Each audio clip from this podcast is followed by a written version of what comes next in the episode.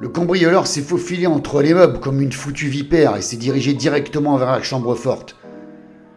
Il se rapprochait de Ravinsky, qui était juste en face de Moulinet, de l'autre côté du couloir. S'il s'agissait du tueur de la Castafiore, et il y avait de grandes chances que ce soit lui, Moulinet fit signe à Ravinsky d'être prudent, cet empaffé était dangereux et sûrement un professionnel.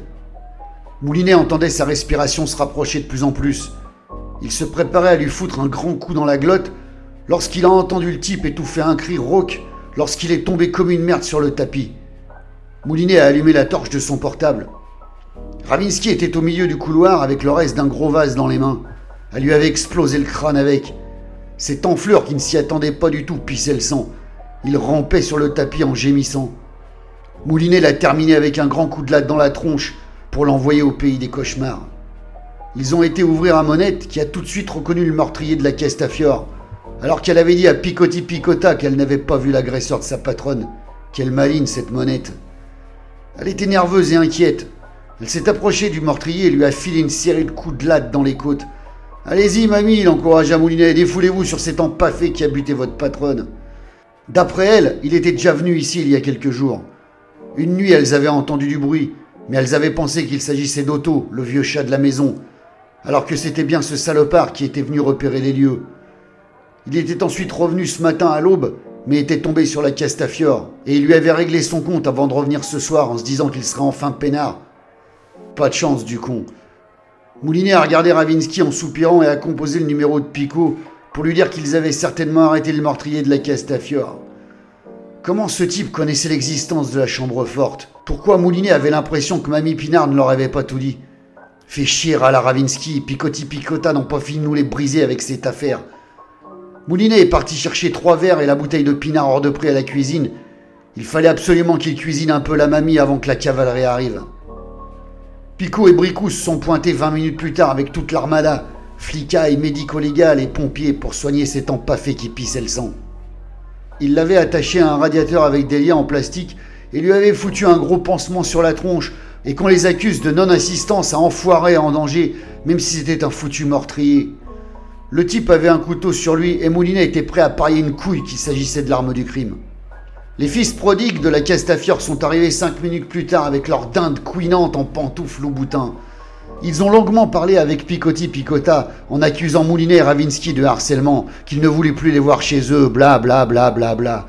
Ensuite, Picotti Picota ont passé Moulinet et Ravinsky à la questionnette, comme dirait Jacouille la fripouille. Qu'est-ce qu'ils foutaient ici à cette heure-là? Qu'est-ce que la gouvernante leur avait raconté ce matin dans le parc? Et si leur grand-mère faisait du vélo? Bla bla bla bla. Monette leur a fait le coup de la mamie bouleversée, et ces deux abrutis de Picotti Picota y ont cru comme des marmots devant le Père Noël. Les cons Ensuite, ils les ont foutus à la porte en leur ordonnant de bien se présenter le lendemain au commissariat. Cette fois-ci, ce n'était plus une invitation cordiale, mais une putain de convocation officielle. Moulinet se marrait tout seul en pensant que tous ces blaireaux se trouvaient à côté d'un putain de trésor et que la mamie Pinard les avait bien roulés dans la panure comme des escalopes de veau. Quoi qu'il en soit, l'assassin de la Castafiore allait être mis sous vide quelques années, et c'était déjà ça. Par contre, pour les œuvres d'art volées, c'était une autre histoire. Moulinet et Ravinsky se demandaient ce qu'ils allaient faire avec cette info brûlante. Les deux frangins voulaient vendre la propriété de leur mère pour y faire construire des appartements de luxe. Moulinet imaginait la gueule des ouvriers en tombant sur la caverne d'Ali Baba. En montant dans leur bagnole, ils ont reçu un message de Monette. Elle leur demandait de la retrouver le lendemain à 20 heures précises pour terminer leur conversation interrompue par ce trou du cul de meurtrier.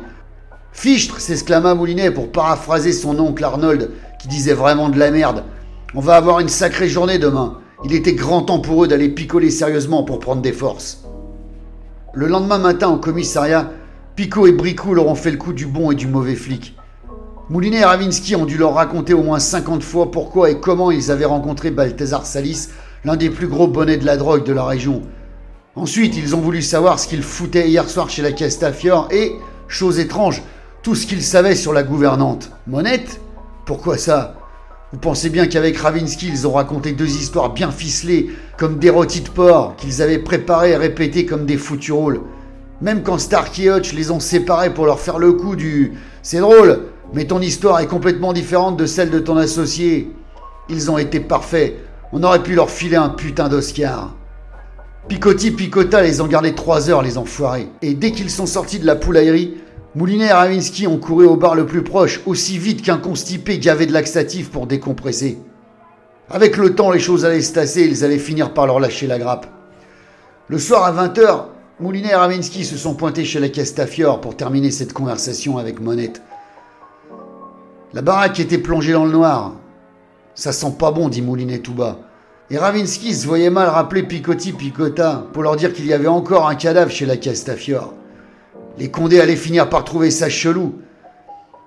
La porte d'entrée n'était pas verrouillée. Ils l'ont poussée et ont appelé Monette plusieurs fois. Pas de réponse. Ils sont entrés lentement en faisant très attention à pas se prendre un coup de surin dans le dos et ont marché lentement jusqu'au grand salon. La pièce était déserte. Il y avait juste une lampe allumée sur un guéridon avec une mallette et le smartphone de Monette posé dessus. Un post-it collé sur le téléphone disait Ouvrez la mallette et appuyez sur le dictaphone. Le code de déverrouillage du téléphone et la plaque d'immatriculation de votre bagnole. Moulinet a ouvert lentement cette foutue mallette comme si elle allait leur péter à la gueule, et là, leur mâchoire est tombée par terre, comme celle du loup de Tex Avery. Qu'est-ce que c'était encore que ce bordel et où était passée Monette?